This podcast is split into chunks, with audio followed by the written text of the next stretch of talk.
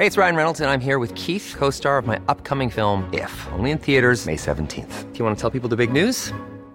All right, I'll do it. Sign up now and you'll get unlimited for $15 a month in six months of Paramount Plus Essential Plan on us. Mintmobile.com slash switch. Upfront payment of $45 equivalent to $15 per month. Unlimited over 40 gigabytes per month. Face lower speeds. Videos at 480p. Active Mint customers by 531.24 get six months of Paramount Plus Essential Plan. Auto renews after six months. Offer ends May 31st, 2024. Separate Paramount Plus registration required. Terms and conditions apply if rated PG. Tarde a tarde, lo que necesitas saber de forma ligera, con un tono accesible. Solórzano, el referente informativo.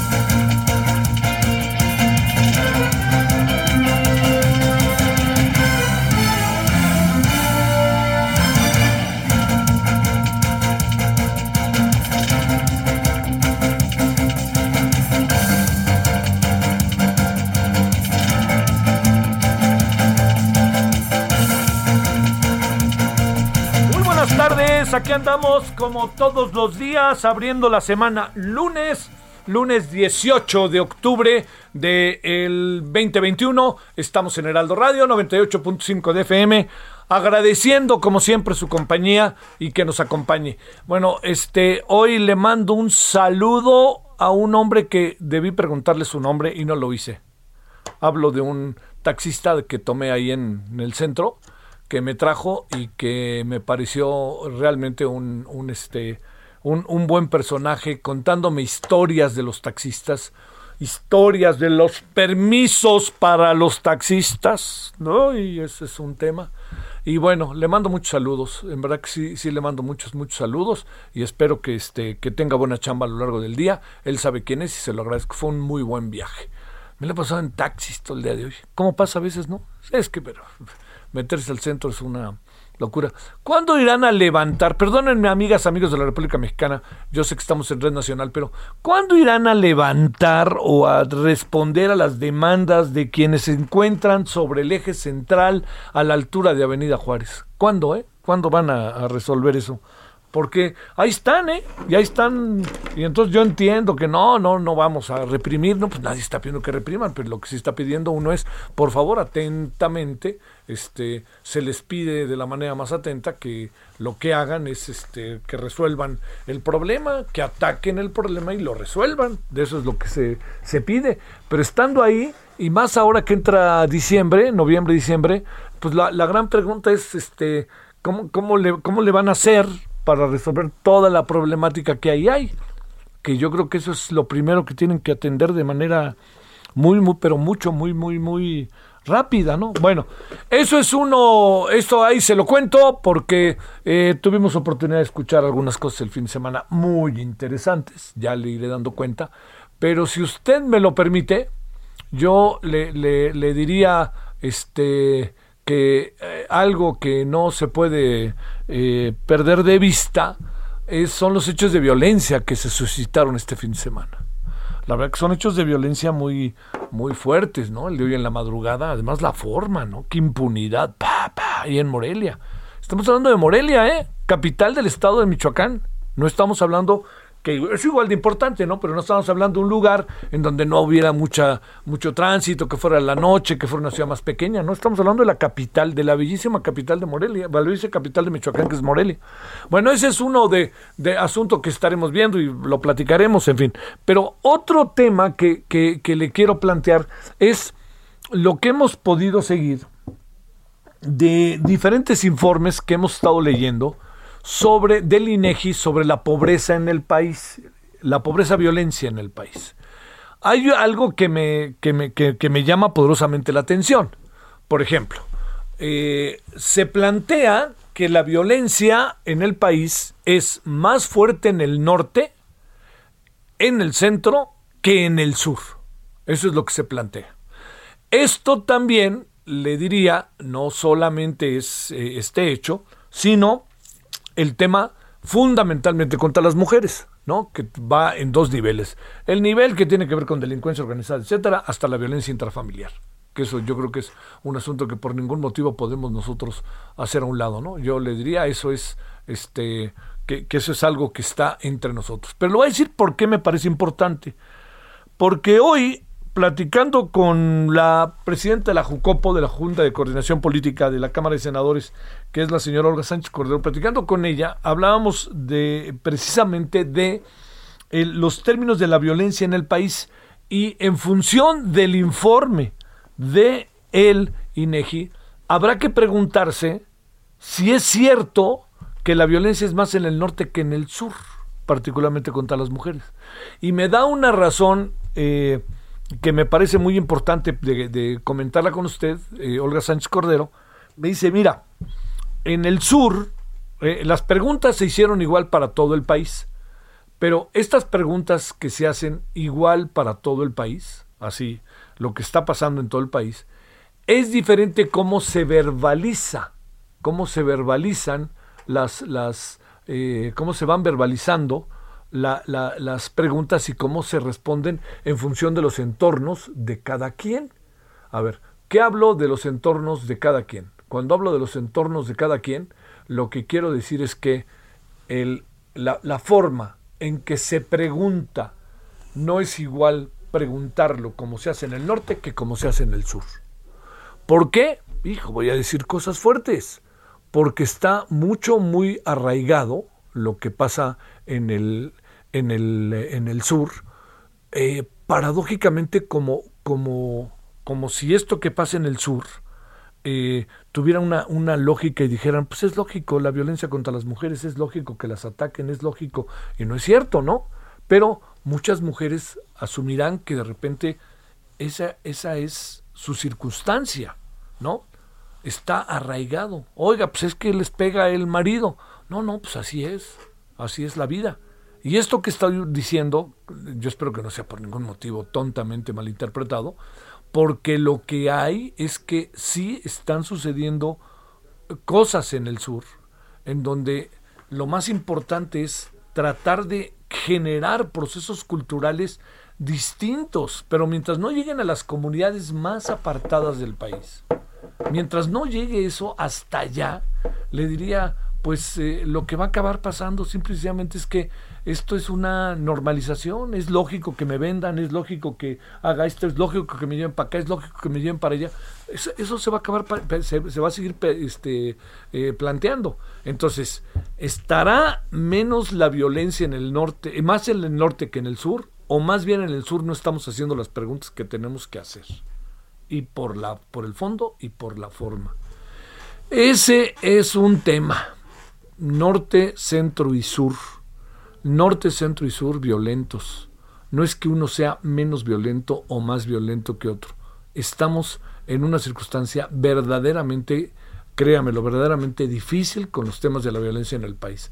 Este es uno de los temas que tenemos que pensar para los próximos tres años y yo quisiera pensar que el presidente lo piensa, ¿no? Por más que el presidente no lo tenga tan a la mano como tal, o que de repente tenga un conjunto de problemáticas, yo quisiera pensar que este es un tema para él. Y si no lo es, me parece que verdaderamente, qué terrible que no lo sea, ¿eh? qué terribilísimo que no lo sea, de él y su equipo, porque el presidente también, su equipo le debe de decir algo, su equipo lo debe de sacudir temáticamente, ¿no? Bueno, ese es uno de los, eh, de, los, de los temas que yo quería poner en el centro, norte, centro y sur, ¿en qué andamos? Bueno, otro de los temas es, a ver, ¿en qué andamos con el caso Lozoya? Y ahora que de repente dicen, ahora sí ya vamos contra el, ya ahora vamos contra este, el expresidente Peña, vamos contra Videgaray y ahora sí vamos contra Naya.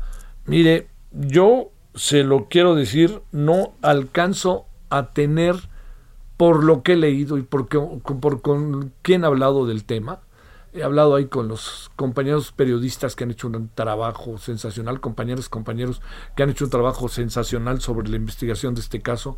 He hablado con abogados, he hablado incluso indirectamente con los involucrados y todos de repente dicen, oye, no, esto no, no, no, no está tan armado como para poder empezar a tomar decisiones. No está tan armado, y me refiero al caso Lozoya. Porque si todo se está resolviendo, ok, deténme, pero si me sueltas yo te doy, eso no va a funcionar. Alfonso Ancira, me detienes y yo te doy, y luego ni les dan. El señor Cabal Peniche, me detienes y yo te doy, y les doy las acciones de Radiopolis, ¿quién se va a quedar con ellas? Todo eso que le estoy planteando es algo que hay que pensar. Hay que pensar si efectivamente se tienen los elementos para atacar el problema a profundidad del caso Lozoya. Si están los instrumentos jurídicos. Oiga, si no están los instrumentos jurídicos, chico problemón que vamos a tener, ¿eh? Un problema, créame que mayúsculo, porque va a acabar cayéndoseles el caso.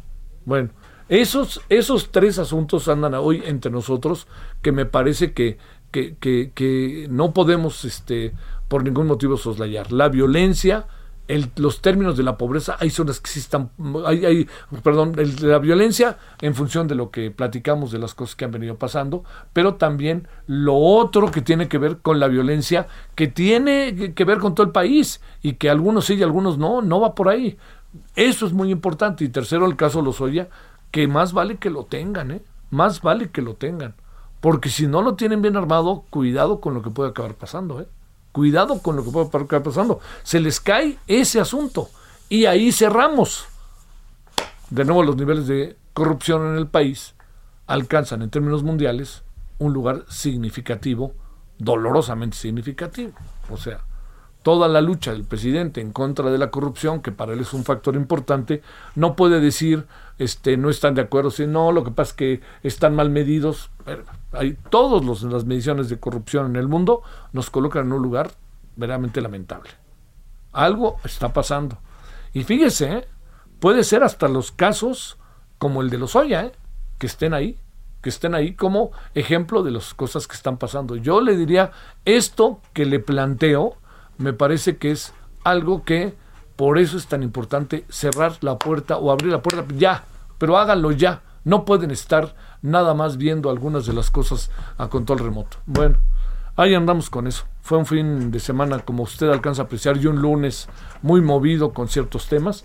Y además le debo de decir que, bueno, ganaron las Chivas, por fin. Aunque metieron dos goles en tiempo de compensación, pero dos goles son dos goles. Bueno, le ganaron al Toluca, que no es cualquier rival. Bueno, aquí andamos y, oiga, qué, qué, qué relajo trae el manager de los Dodgers, ¿no? Tiene, rompió la lógica del picheo. Ayer metió de relevo a Julio Urias y bolas que le meten dos, tres carreras, ¿no? Así que estuvo medio feo eso. Pero bueno, dice que va a lanzar el cuarto o quinto juego de la serie. Ahora, lo va a lanzar para tenerlo tres entradas, como le hacía el ingeniero Alejo Peralta. Vaya usted a saber con los Tigres. Bueno, aquí andamos agradeciéndole que nos acompañe, diciendo que haya tenido en verdad un buen fin de semana, que le haya pasado bien, que esté con ánimos. Ya viene el Día de Muertos y el desfile de muertos, que va a estar padrísimo. Es el sábado 20, 30, perdón, eh, octubre. Eh, sí, octubre tiene 31 días. Va a ser el sábado 30 este, ya sabe que hasta nos pusieron de verde. ¿Para qué nos pusieron de verde? Pues para que el presidente se informe, todas esas cosas que están pasando, hasta el Gran Premio de México que ya viene. Bueno, gocémosla, pero tomemos distancia. Y también las finales, ¿no? Del fútbol o, la liguilla, porque pues yo supongo que pasará Cruz Azul y América, y supongo que pasará, este, bueno, muy peleagudo Pumas, ¿no? Muy peleagudo Pumas podría pasar. Entonces tendríamos estadios pues si no llenos, semillenos aquí en, en la capital. Bueno, gracias que nos acompaña, diciendo que tenga ahora muy buena semana y por lo pronto, si le parece, vamos con los asuntos de este día. Solórzano, el referente informativo.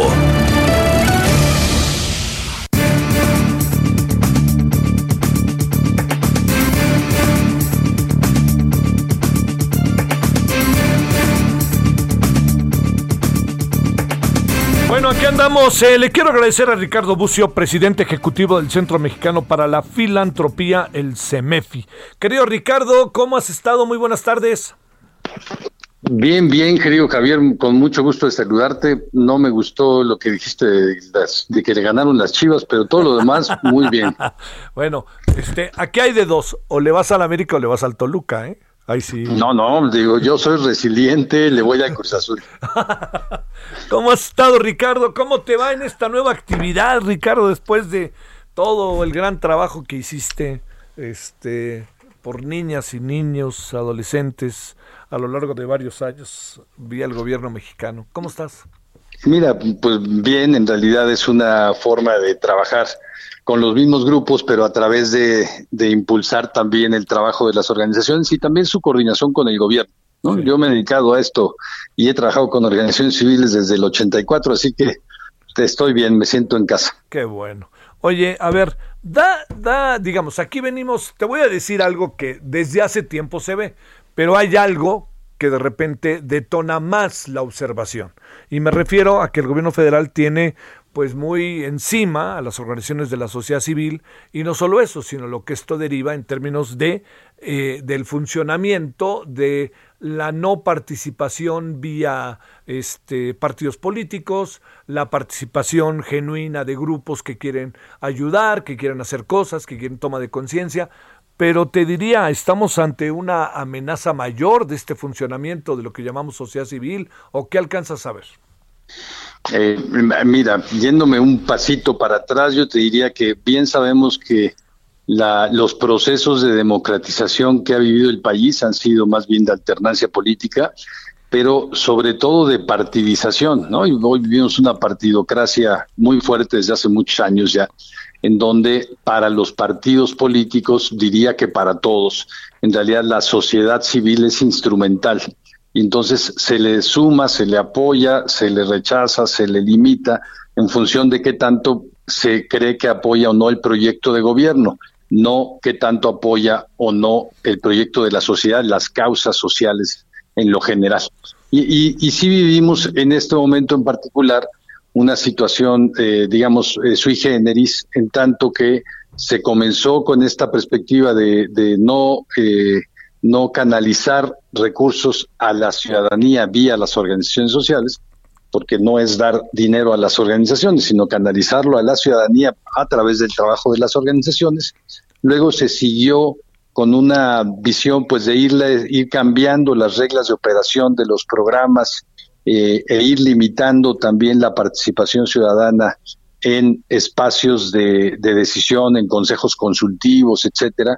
Y ahora tenemos este año pues un, paquete grande de, iniciativas legales que tienen que ver con asumir que las organizaciones son proclives eh, como un, actor peligroso a la corrupción, al lavado de dinero, al financiamiento del terrorismo, a la, eh, al financiamiento de la oposición partidista eh, a eh, gastar los recursos que son para programas sociales, a desviar recursos de desastres naturales, etcétera.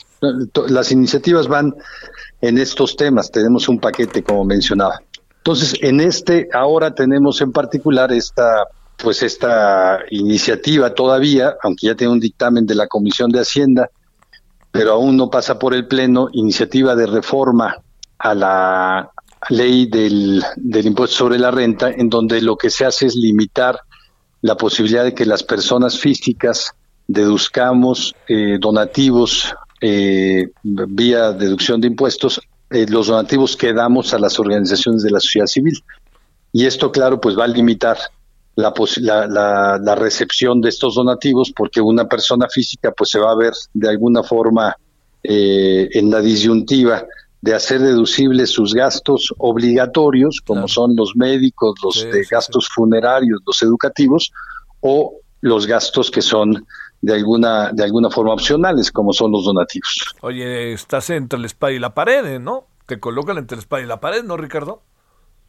Pues, eh, sí, eh, entre las, entre digamos, la, lo que deciden las autoridades, en este caso el legislativo, y la sociedad, porque las organizaciones, tú sabes muy bien, trabajan para la ciudadanía. Sí, sí. Y, y, eso está, no solo es sabido por cada persona en particular, cuando ven desde una ambulancia de la Cruz Roja hasta cualquier tipo de actividad en favor de un migrante, una persona adulta mayor, etcétera, sino también es sabido eh, y está contabilizado y, y, hay evidencia en las cuentas nacionales y en lo que del, del trabajo de las instituciones sin fines de lucro eh, cuentan, miden este, a detalle el INEGI en todas sus, todas sus encuestas y censos nacionales. El INEGI dice que las organizaciones, por ejemplo, dieron a la sociedad, produjeron en beneficio a la sociedad en, en el lapso del 14 al 19, seis años, son los últimos de los que tenemos cuenta, no tenemos la del 2020 todavía, pero en esos seis años produjeron 720 mil millones en beneficio a la sociedad. En esos seis años también lo que se llama renuncia recaudatoria, lo que el SAT dejó de recibir porque se dedujo eh, pues, como impuesto, fueron 88 mil millones. Es decir, INEGI dice cada peso que reciben las organizaciones eh, como renuncia recaudatoria del SAT se convierte en 8.5 pesos para la sociedad y cada peso que recibe el gobierno, pues lo recibe el gobierno, eh, quítale una parte para el gasto burocrático y entonces llega menos de un peso a la sociedad. Oye, a ver, eh, ¿qué, digamos, cómo le hace el mundo? A ver, países como el nuestro, eh, que pudieran, eh, digamos, que nosotros tuviéramos experiencias similares, eh, luchas a lo largo de mucho tiempo en función de organizaciones de la sociedad civil, donaciones, fundaciones, porque luego también está esta crítica de que hay una evasión vía las fundaciones, que sé que has escuchado y en varias ocasiones has incluso hablado de ello. Eh, sí, mira, te, doy ejemplos de dos o tres países, eh, algunos más lejanos y otros menos. Estados Unidos tiene eh, más de un millón quinientas organizaciones, un millón y medio de organizaciones de la sociedad civil registradas. Nosotros tenemos 46 mil. Nos triplican la población, pero, pero digamos, no tienen ninguna relación el tipo de, de actividad que se promueve que haya organizaciones de todo tipo, las que cuidan el, parque que está cerca de tu escuela, las que ayudan al desarrollo del, cuidado del medio ambiente, al manejo de la basura, a la, a la observación de aves, al cuidado del río, todo a nivel local hay miles y miles de organizaciones que son fomentadas y que tienen incentivos fiscales Incluso allá las personas con mayores recursos, pues lo, hemos visto en el caso de la fundación eh, de Bill y Melinda Gates, o ahora de Bill Gates, eh, eh, están obligadas a dar un porcentaje a instituciones sin fines de lucro. No es esa parte ahí no es optativa. En Canadá, cada persona en lo particular participa hasta en 25 organizaciones ciudadanas la religiosa, la deportiva, la escolar, etcétera, 25 en promedio. ¿no? En, en, eh, en España, este esquema fiscal te permite que cuando tú pagas tus impuestos, tú puedas decidir entre una serie de opciones para quién o para qué tipo de, de, temas o de organizaciones van la parte de, una parte de los impuestos que tú estás pagando. Tienes una parte de decisión, entonces sí puedes decir, yo quiero apoyar proyectos de protección del medio ambiente en las organizaciones civiles, pues eso lo marcas en tu boleta de, la declaración fiscal. Es decir, es, una parte, es un mecanismo de corresponsabilidad fiscal. Lo que te quiero decir con esos ejemplos, o, en, Alemania, por ejemplo, hace unos años, ahora no sé qué tamaño estará, pero hace unos años, la organización eh, con más empleados de Alemania, unificada después del gobierno y de, y de la Volkswagen, la Mercedes, era eh, la Caritas alemana, que daba una enorme cantidad de servicios que eran además concesionados por parte del gobierno porque lo hacían más barato, con mayor calidad y también con mayor calidez hacia la ciudadanía. Entonces, promueven que la, que la ciudadanía participe en la resolución de, de problemas, promueven que la ciudadanía se organice, tenga mecanismos para eh, apoyar justamente lo que aquí la ley reconoce como interés público. Entonces sí tenemos una diferencia entre coartar esto y de alguna forma como intentar, me parece veladamente, que haya de un, un cierto tipo de monopolio de la, de la acción social de parte del gobierno hacia la ciudadanía, intentando que las organizaciones no no sean como de alguna forma intermediarios eh, interesados. Y además, híjole, ni hablar, Ricardo, son votos, ¿no? Eh, no te escuché, perdón. Además son votos. Ah, bueno, además son votos, sí. Pues ese, no es un no es un, tema que está eh, este, pues, previsto tal cual hoy en la iniciativa, pero claro, cuando recibes un peso directamente de parte del gobierno, es distinto, tú lo puedes ver distinto, lo puedes ver con una lógica electoral que si tú recibes ocho pesos a través de bienes, de servicios, también de transferencias de organizaciones, pero que no tienen un logo atrás con el cual tienes que comprometer políticamente. Ricardo Bucio, te mando un gran saludo y el agradecimiento que estuviste con nosotros. Muchas gracias, Javier. Hasta luego. Saludo para ti. Buenas tardes. Pausa.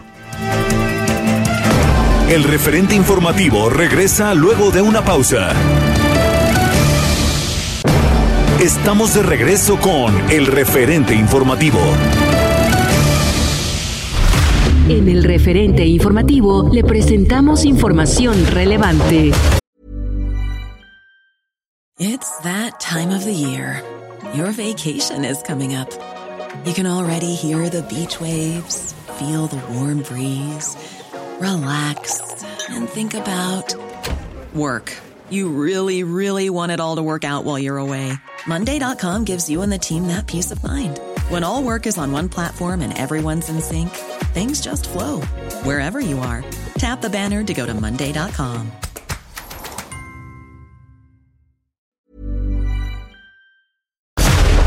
Tamaulipas reanuda clases presenciales en 145 planteles de educación básica. Fiscalía acusa a 10 personas por la tragedia de la línea 12 del metro. Unión de Alcaldes pide ampliación de plazos para ejercer presupuesto participativo en la Ciudad de México. Enfrentamientos en Matamoros, Tamaulipas dejan cuatro muertos. Muere el ex secretario de Estado de Estados Unidos, Colin Powell, por complicaciones de COVID-19. En El Salvador, miles de personas protestan contra el presidente Nayib Bukele. Matanza en Colombia deja al menos cinco muertos. Violador serial de la Ciudad de México es vinculado a proceso por robo y violación. Reportan en Puebla 397 nuevos casos de COVID-19 en las últimas horas.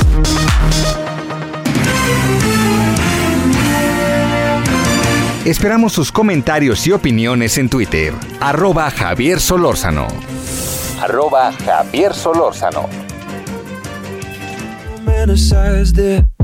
But you could sign me up for a world without the internet. Hate how easy they can find me. Just by looking up my mom's address, I think about the 90s. When I was not a problem yet. All the time I should have been so happy I was here. Wasting it on worrying just made it disappear. Now my head feels so heavy. I'm left holding up the levee. Feels so far. Bueno, esto lo escogió Román, que no yo. ¿No? O sea, Fainis. ¿Se llama Fainis? ¿O cómo se llama? La canción, pero él, ¿cómo se llama? ¿Fainis O'Connell? Phineas, Phineas O'Connell. Pero la verdad que no lo conocía. Phineas O'Connell. Entiendo que le puede gustar a mucha gente. Para mí esto está siendo nuevo. Y pues si uno no sabe, no sabe. Pero bueno, ya sabe que tienen un espíritu singular quienes escogen la música, ¿no? Entonces, este, bueno, cuando no lo escojo yo, que este es el asunto. Pero bueno, eh, Phineas, Phineas O'Connell, que dice que es uno de los productores musicales de referencia, a mí me parece, pues este, como de repente, ¿cómo se llama este cantante guatemalteco? Sí, ¿cómo se llama, hombre? El guatemalteco muy famoso, que es muy famoso. Eh, es muy famoso, compositor, cantante, este, Ricardo Arjona. Este, eh, eh, dicen que Ricardo Arjona está caminando y va cantando lo que se le ocurre, ¿no? Que no hay nada de fondo. él se defiende siempre. Por cierto, tiene un éxito maravilloso, ¿eh? pues digo, no es mi santo. Pero lo que sí le digo es que un poco de repente en los 90 también se hizo música así, ¿eh? Un poco como... Se enojaban muchos músicos muy buenos, decían, es música de ocurrencia, ¿no? Y bueno, pues ya, no digo más. Pero si le gusta, ahí está, hombre. Gocémoslo juntos. Eh, son ahora las 17.33 en hora del centro.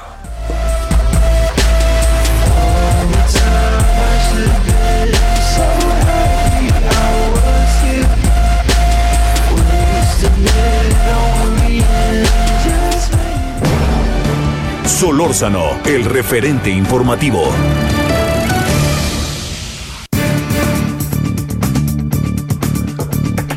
Bueno, eh, a, ver, déjeme decirle antes algo de que vayamos eh, con nuestra siguiente conversación. A ver, ¿cuánto dinero ha dado Lozoya?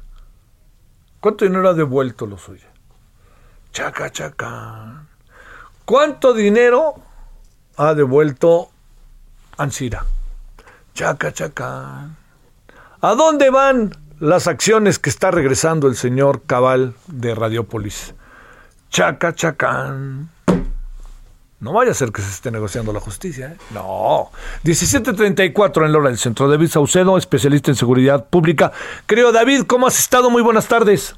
Muy bien, Javier, a tus órdenes, quiero saludarte. Son buenas las preguntas que hice, ¿no? Yo creo que hiciste las correctas justas, eh, Javier. Me sospecho que no vamos a ver nada de justicia y tampoco nada de dinero. Híjole, no, bueno, no, no, eso, eso sería terrible, mi queridísimo David. A ver, tres temas que lamentablemente nos tenemos que echar en poco tiempo, lo digo por todo lo que hay de importante. Primero, dos años del Culiacanazo. Aquella escena en donde el señor Ovidio apareció y yo no tengo nada, nada, levantó las manos y de repente, así, pum, quedó libre y no lo volvimos a ver. Dos años, querido David. Eh, aparentemente el colofón de esa historia la tuvimos en el pasado proceso electoral. Hay eh, aparentemente eh, pues una simbiosis. Eh, yo quisiera suponer que se trató involuntaria, no creo que haya habido un acuerdo negociado, ¿verdad?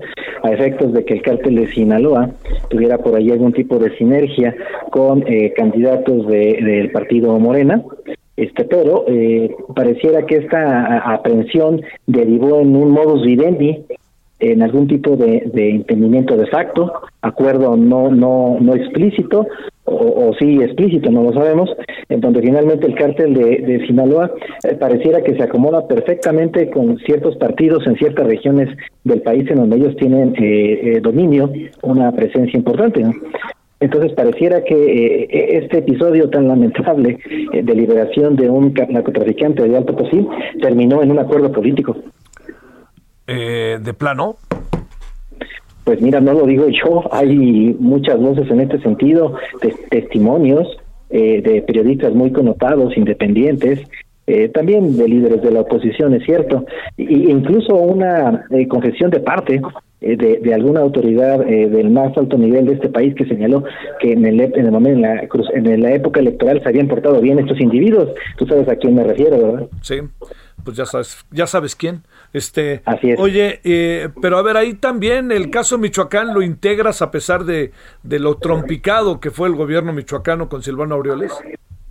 Mira, ahí es un poquito más más eh, más complejo el tema. Ya ves que hace hace poco, si nos están reportando los medios de comunicación, hubo un evento de alto impacto en, en Morelia. El mapa político en el estado de Michoacán es un poco diferente, eh, pero lo que tenemos ahorita es eh, un incremento de la violencia en varios estados, en Michoacán, en Zacatecas, en Guanajuato, en to- todos aquellos en donde ha habido transición, eh, sobre todo en autoridades municipales, pareciera que hay recomodos, y esto está generando un pico de violencia en, en varias zonas del país, nada más en el estado de Zacatecas. A un mes de haber tomado posesión David Monreal, tenemos un incremento inusitado de la violencia homicida en este estado y parece que está directamente vinculado con las transiciones que hubo en distintas zonas, eh, me refiero a la transición de poder político en las alcaldías. Eh, pareciera que se están haciendo nuevos pactos, nuevos eh, entendimientos entre las organizaciones criminales y están alineándose con los nuevos eh, alcaldes eh, a efectos de, de enfrentar a, a la competencia, ¿no? Oye, ¿dónde estará Ovidio, eh? Mira, yo no tengo ninguna duda de que él se encuentra en el estado de Sinaloa. No, no tengo, eh, digo, hay incluso eh, eh, testimonios de empresarios, líderes religiosos que señalan que desde hace tiempo él se, se maneja, se mueve eh, con el amparo de la protección estatal y, y municipal. ¿Tú crees que quieran detenerlo o no quieran detenerlo? O, ha- Mira, en oye, tanto- o hagan que lo quieren detener. Mi- Mira, en tanto que eh, para la DEA, para el gobierno de los Estados Unidos, el enemigo público número uno sigue siendo Nemesio Ceguera, alias El Mencho, líder del cártel Jalisco Nueva Generación, y el cártel de Sinaloa pareciera que está en alguna especie de cese al fuego con la DEA. Eh, por lo que se refiere a procesos de extradición. Eh, entonces, cabe suponer que ahorita hay eh, una especie de, de, paz con esta organización criminal y están enfocando las baterías en contra del cártel Jalisco con sobradas razones, en parte porque ellos son quienes están introduciendo el mayor número de, de, toneladas de esta nueva droga llamada fentanilo, que está generando estragos en distintas ciudades del sur de los Estados Unidos oye, a ver, este, ¿lo querrán detener? Perdóname, David, que te vuelvo a hacer la pregunta. Mira, yo creo que eh, es un, un juego eh, que se practica desde hace tiempo por parte del Estado mexicano de buscar pero no encontrar. Es decir, formalmente eh, mantener vigentes las órdenes de captura, incluso tener dispositivos para eh, poder echar eh, echarle el guante, pero no utilizar eh, la única combinación exitosa que sabemos es la que funciona para detener a narcotraficantes de alto ferril. Eh, la única combinación virtuosa que genera este tipo de aprehensiones es una cooperación de la DEA con la Marina. Si no hay propiamente un operativo eh, que se ha trabajado en solitario y aislado por, por parte de ambas dependencias, aislado de cualquier otra participación de agencias estatales o federales, entonces realmente no hay un deseo de capturar a ningún narcotraficante de alto perfil. Hasta donde sé, incluso todavía están detenidas varias varios permisos para que entren agentes de la DEA a, territorio mexicano. Entonces, en cuanto que no se vuelva a dar esta sinergia entre la Marina y la DEA, me parece que va a ser poco menos que imposible que el gobierno mexicano pueda echarle guante a los líderes del cártel de Sinaloa. Me refiero a los a los chapitos y qué decir de eh, el Mayo Zambada. Sí, el Mayo Zambada es un es un mito, ¿no? Es, digo, ya, ya se convirtió en leyenda, ¿no? Definitivamente yo creo que será eh, objeto de, de, los, guionistas de Netflix para la siguiente eh, serie, narcoserie, que se emita sobre esta plataforma. A ver, va, ¿qué supones que pasó esta madrugada en Morelia? ¿Cuál fue el móvil de las cosas? Es muy difícil saberlo, Javier. Sabemos que el Partido Acción Nacional eh, ganó en este en este municipio. Al mismo tiempo, Morelia eh, es la sede de los poderes estatales, donde está eh, trabajando, bueno, ya en este momento el gobernador de, Morena, eh, otro nombre, Bedoya, este, que, que ahorita será, una expresión muy compleja para esta esta capital. Un gobierno estatal de un partido, un gobierno de un local de otro de otro partido.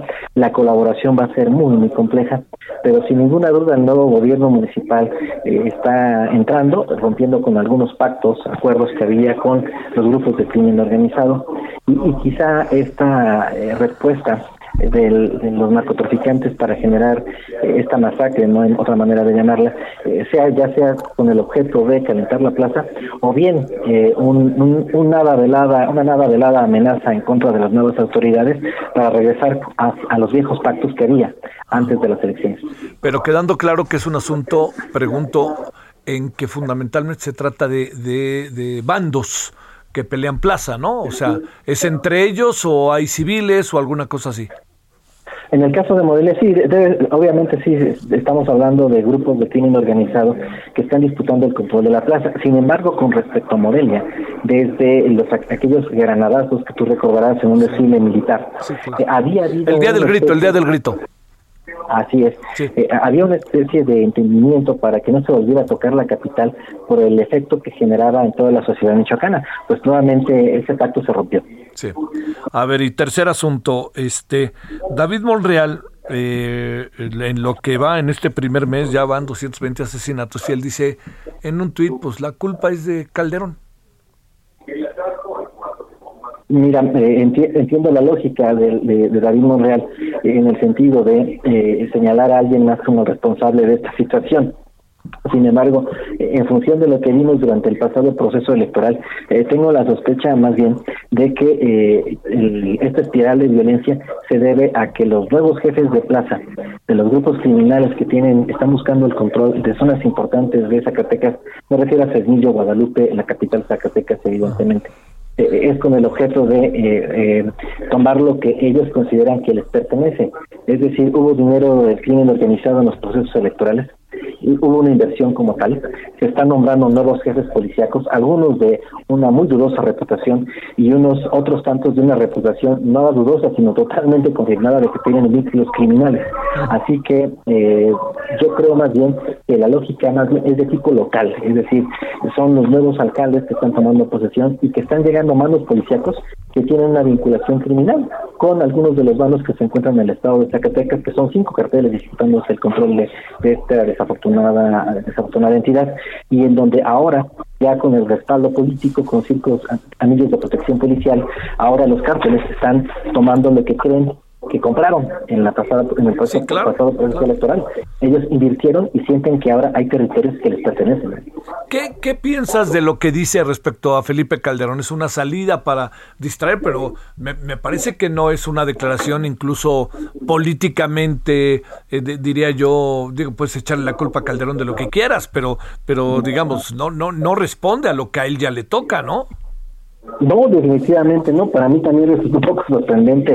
Eh, sí ha habido, obviamente, eh, eh, radio pasillo en el sentido de que el presidente Felipe Calderón, tú lo sabes, a raíz de las detenciones de General García Luna, de algunos eh, integrantes del gabinete de seguridad eh, que estuvieron en la época de Felipe de Felipe Calderón, que el propio expresidente de la República, eh, de acuerdo con declaraciones incluso que hizo en su momento Edgar Valdés Villarreal, alias Navarri, Navarri fundamentadas y también señaladas por distintas analistas y, periodistas, de que había habido un tipo de entendimiento de cárteles de la droga con el gobierno de Felipe Calderón. En el estado de Zacatecas en concreto se menciona de manera insistente que el gobierno del expresidente Calderón permitió que algunos carteles de la droga se apoderaran y entraran de cierta en ciertas regiones del estado de Zacatecas. No lo sé, intuyo que a eso se refiere David Monreal. Es decir, que algunos grupos de narcotráfico fueron beneficiados por el gobierno de Felipe Calderón y que su presencia obedece a una decisión que se tomó desde Los Pinos en la época de Calderón. Híjole, pero está medio forzada la máquina, ¿no, querido David? O sea, que pensando sobre todo, David, en lo que ya es en tu año, lo que es en tu año es en tu daño, lo que no es en tu año no es en tu daño no me salen las cuentas porque bueno tiene un tiempo de, haberse metido el, el de Felipe Calderón. Eh, e incluso varios de los integrantes del, gabinete de, Calderón ya no tuvieron continuidad en la siguiente administración. Entonces no me sale muy bien las cuentas la hipótesis que lanza eh, David Monreal pero sin ninguna duda ayuda para disipar un poco las, las acusaciones que hay en contra del nuevo gobierno de Morena en el estado de Zacatecas. Sin duda. Bueno David te quiero agradecer como siempre. Muchas gracias Gracias a ti. Gracias. Bueno, tres temas que ahí tiene. Culiacanazo, uno a dos años. ¿Cómo se ve? Dos, ataque armado en un bar de Morelia. ¿Qué puede estar pasando? Seis personas muertas. ¿Ya vio las escenas? No sé si ya las vio, ¿eh? Ahí están en las redes. Brutales.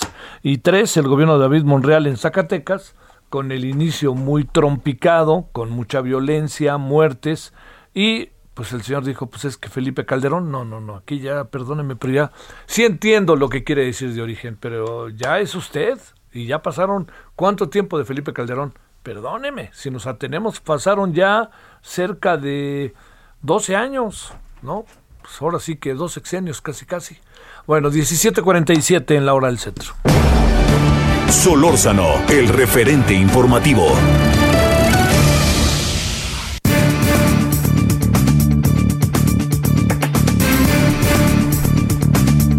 Bueno, ya sabe que estamos en un mes muy importante sobre el tema del cáncer de mama, muy, muy importante. Y para ser preciso, mañana, que es 19, sí es mañana, claro, mañana que es este 19 de octubre, exacto, es el Día Mundial de la Lucha contra el Cáncer de Mama. Aquí en el Heraldo hemos eh, diario, en su servidor y todos los programas, haciendo promocionales, invitar a la gente o mujeres particularmente, pero como también el cáncer de mama da hombres, pues este, que todos estemos a las vivas, pero sobre todo las mujeres. Y le hemos pedido a la doctora Lourdes Vega, quien es directora general del Hospital Infantil Teletón de Oncología, pues hablar del asunto. ¿Cómo estás, doctora Lourdes? ¿Cómo te ha ido? Hola, buenas tardes, Javier. Bueno, mucho gusto estar en tu programa y muchas gracias por el espacio. Al contrario. Eh, son altísimos los niveles de cáncer de mama en el país y te diría, cuando te pregunto esto, también te pregunto cómo le entran ustedes al tema y cómo tratar de prevenir al máximo el tema.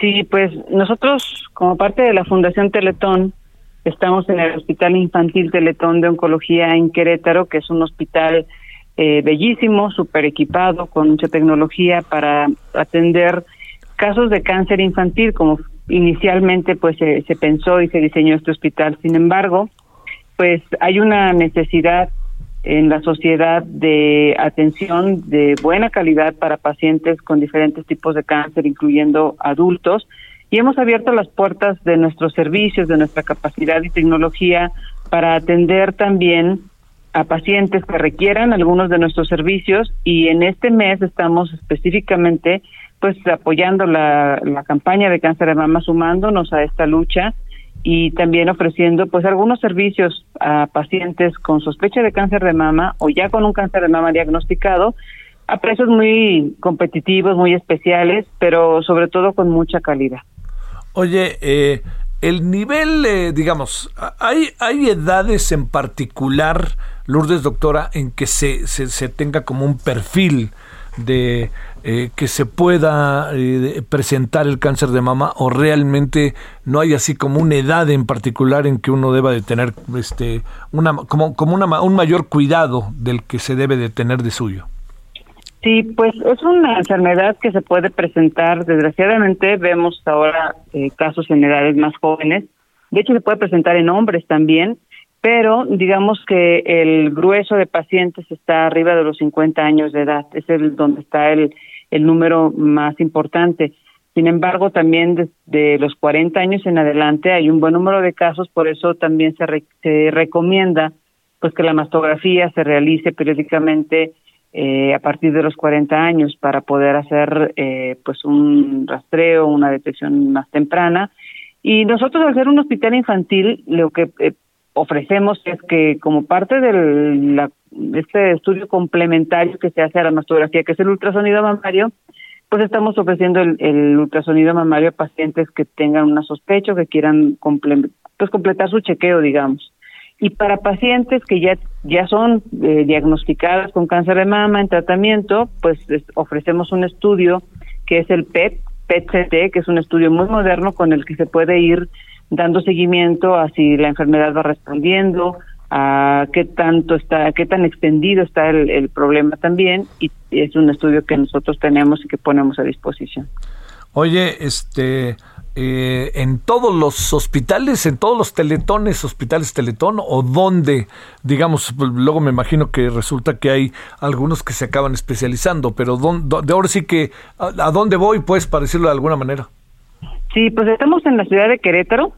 En Querétaro, digamos, eh, ahora sí que a 200 kilómetros de, la zona. ¿De la ciudad? Sí. Sí, este, y tenemos, la, pues, pacientes que vienen de todas partes del país. La verdad es que, por poner un ejemplo, un estudio de PET-CT que en un hospital o en un laboratorio privado, un, un gabinete privado, puede estar alrededor de 34 mil pesos. Nosotros tenemos eh, un precio de 17 mil pesos para este estudio, pero además con muchísima calidad, con mucha precisión, con además un trato muy especial, muy cariñoso para todos los pacientes que, que, atienden con nosotros. Y bueno, pues obviamente por esa razón vemos pacientes desde la desde Yucatán, desde el norte del país, que dicen, pues la verdad me sale más barato pagar mi boleto de avión e ir a hacerme el estudio con ustedes, que mi doctor queda muy satisfecho con el resultado, ah, qué bueno. a pues tener que pagar esas cantidades, ¿verdad? En algunos lugares hasta casi 50 mil pesos cuesta un estudio de estos. Oye, y ya viene además este el Teletón, ¿verdad? Ahora, ¿en qué va a ser? ¿En diciembre otra vez?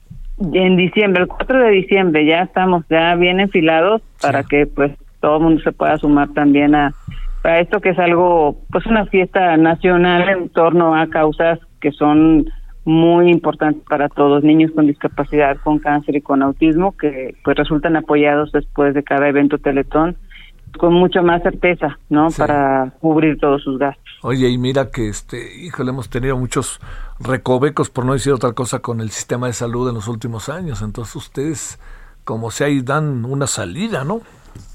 Sí, una, una seguridad de un tratamiento, por ejemplo, nosotros que recibimos a niños con cáncer, una vez que el niño es aceptado, nosotros de verdad que no escatimamos recursos, lo, lo que tenemos para que reciba lo que necesita. Y si el medicamento es difícil de conseguir en estos tiempos en, en México, pues lo importamos si es necesario, lo traemos de otro país si es necesario.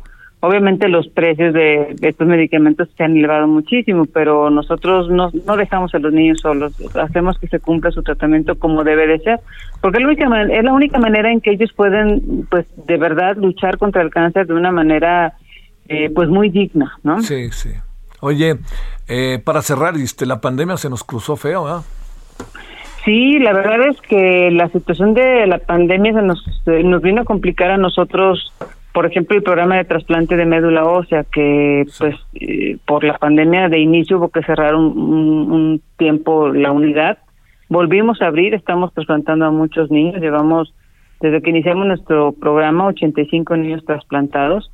Y estamos pues ahora eh, pues afortunadamente ya con la posibilidad de vacunar a niños que pues que tienen de 12 años a 18 años y que tienen problema de cáncer, eh, se autorizó la vacunación y estamos preparándonos para que en esta semana se puedan empezar a vacunar. Eso es una gran noticia. Te mando un gran saludo, doctor, doctora Lourdes Vega. Muchas gracias que estuviste con nosotros. Adiós. muchísimas gracias. Bye. Adiós, buenas tardes. Hasta Querétaro. Bueno, ya nos vamos. A las 21 horas en hora del centro, Heraldo Televisión, el referente, con algunos de los temas que tenemos aquí hoy, que usted ya estuvo con nosotros. Adiosito. Hasta aquí, Solórzano, el referente informativo.